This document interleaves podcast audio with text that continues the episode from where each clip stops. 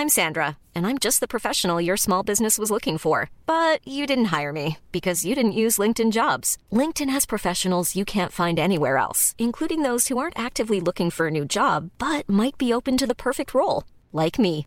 In a given month, over 70% of LinkedIn users don't visit other leading job sites. So if you're not looking on LinkedIn, you'll miss out on great candidates like Sandra. Start hiring professionals like a professional. Post your free job on linkedin.com/people today.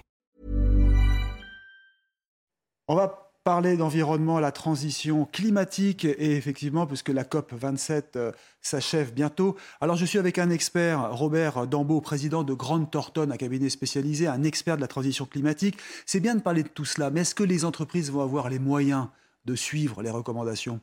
Moi, je ne suis pas inquiet parce que depuis que j'exerce mon métier de conseil auprès des entreprises, c'est-à-dire ça fait euh, 30 ans, euh, euh, j'ai toujours vu des difficultés, des crises. On vient de vivre un, un- une- un choc euh, il n'y a pas si longtemps que ça.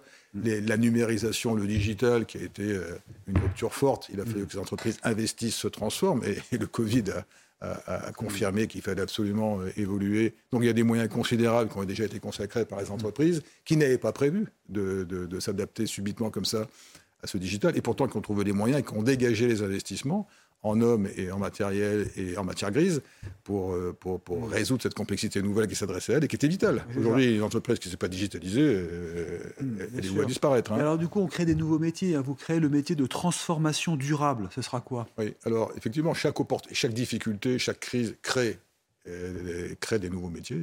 Et, et, et c'est vrai qu'aujourd'hui, le marché de l'emploi en France se porte bien, même si on a toujours des chômeurs. Mais enfin, quand on cherche des gens, on n'en trouve pas.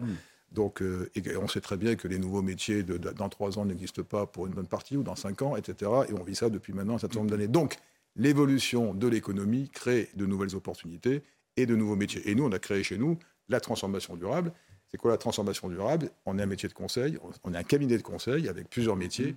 Le métier de la transformation durable, c'est accompagner justement nos clients dans leur transformation, transition énergétique, transition écologique, et pour pouvoir exister demain et, et demeurer performant. Parce qu'aujourd'hui, une entreprise qui ne va pas satisfaire à ces critères de compliance, euh, transition énergétique, transition, euh, transition carbone, jeu, etc. elle sera hors du Elle sera hors jeu. C'est ça. Mais alors, est-ce que c'est pas un peu la fin du capitalisme que l'on a connu euh, depuis les années 2000, où il y avait l'argent qui primait avant tout? Cette richesse de l'entreprise, elle va basculer vers l'écologie maintenant? C'est-à-dire que le, le partage des richesses va changer? Moi, je crois pas, parce qu'en fait, si on prend un peu de hauteur, si vous voulez, le, capitalisme a évolué. euh, quand on parle du capitalisme du XXe siècle, dans le XXe siècle, entre le début du XXe siècle et la fin du XXe siècle, le capitalisme a grandement évolué et a notamment évolué dans sa capacité à intégrer la dimension humaine. Aujourd'hui, euh, répondre à la, à- à la nécessité de transition énergétique, transition écologique, on fait quoi? On fait simplement encore plus et à un niveau bien supérieur à celui de l'entreprise, prendre en compte la dimension humaine, puisque tout ça concerne la survie, de- la survie de l'espèce, ou en tous les cas la condition de vie de l'espèce sur cette encore terre. faut-il que les entreprises aient les moyens Parce que Mais les- Quand vous voyez Stellantis, par exemple, ça va lui coûter une fortune pour s'adapter. Mais moi, je suis encore. Et j'en fais référence à mes 30 ans d'expérience, si vous voulez. Euh, j'ai toujours vu les entreprises confrontées à des difficultés. J'ai toujours vu les entreprises s'adapter. C'est le propre du chef d'entreprise. Ce que je vois chez mes clients, c'est beaucoup d'intelligence. N'ai, j'ai une confiance maximale dans la capacité de l'homme à régler les problèmes.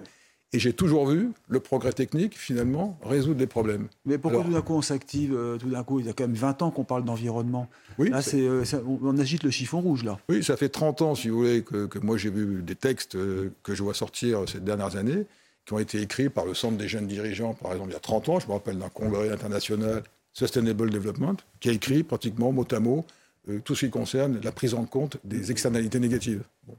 Et, euh, donc ça s'est accéléré. Pourquoi? Parce qu'aujourd'hui, euh, euh, la, la prise de conscience a été lente, et aujourd'hui, bah, le réchauffement climatique est là, les scientifiques nous le démontrent, et puis euh, le dernier été, si besoin fallait, euh, était, si était- si c'était nécessaire, le dernier été, par la démonstration cette fois-ci physique, et on est sorti des calculs des scientifiques, tout le monde l'a vu. Voilà. Donc ça, ça a fini de conquérir Et les... vous- Vous ne pensez pas que c'est le progrès technique qui va en souffrir? C'est-à-dire qu'avec tout cela, on va arrêter de- les investissements pour l'innovation? Le progrès technique, Parce que les euh, priorités sont ailleurs.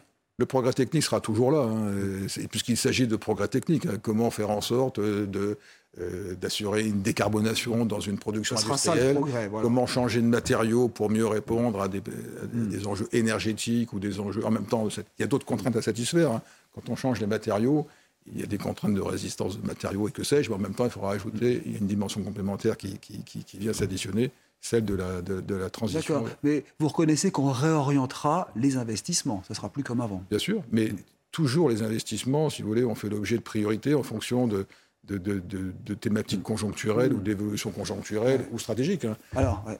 dernière question concernant les, les relations entre l'État et les cabinets conseils. hein. Vous en êtes un. Vous intervenez pour le, pour le gouvernement? Nous, on intervient comme des fois comme agrégateur de compétences, comme compétences complémentaires et surtout comme puissance d'intervention dans un calendrier resserré. On amène de la ressource pour traiter une problématique plus rapidement qu'avec les seuls. euh, Donc il en faut. Il en faut, mais en Oui. faisant attention non plus de ne pas dépenser des milliards. Parce que, Évidemment, il il faut de la gouvernance autour de tout ça et comme de partout, les abus sont pas bons.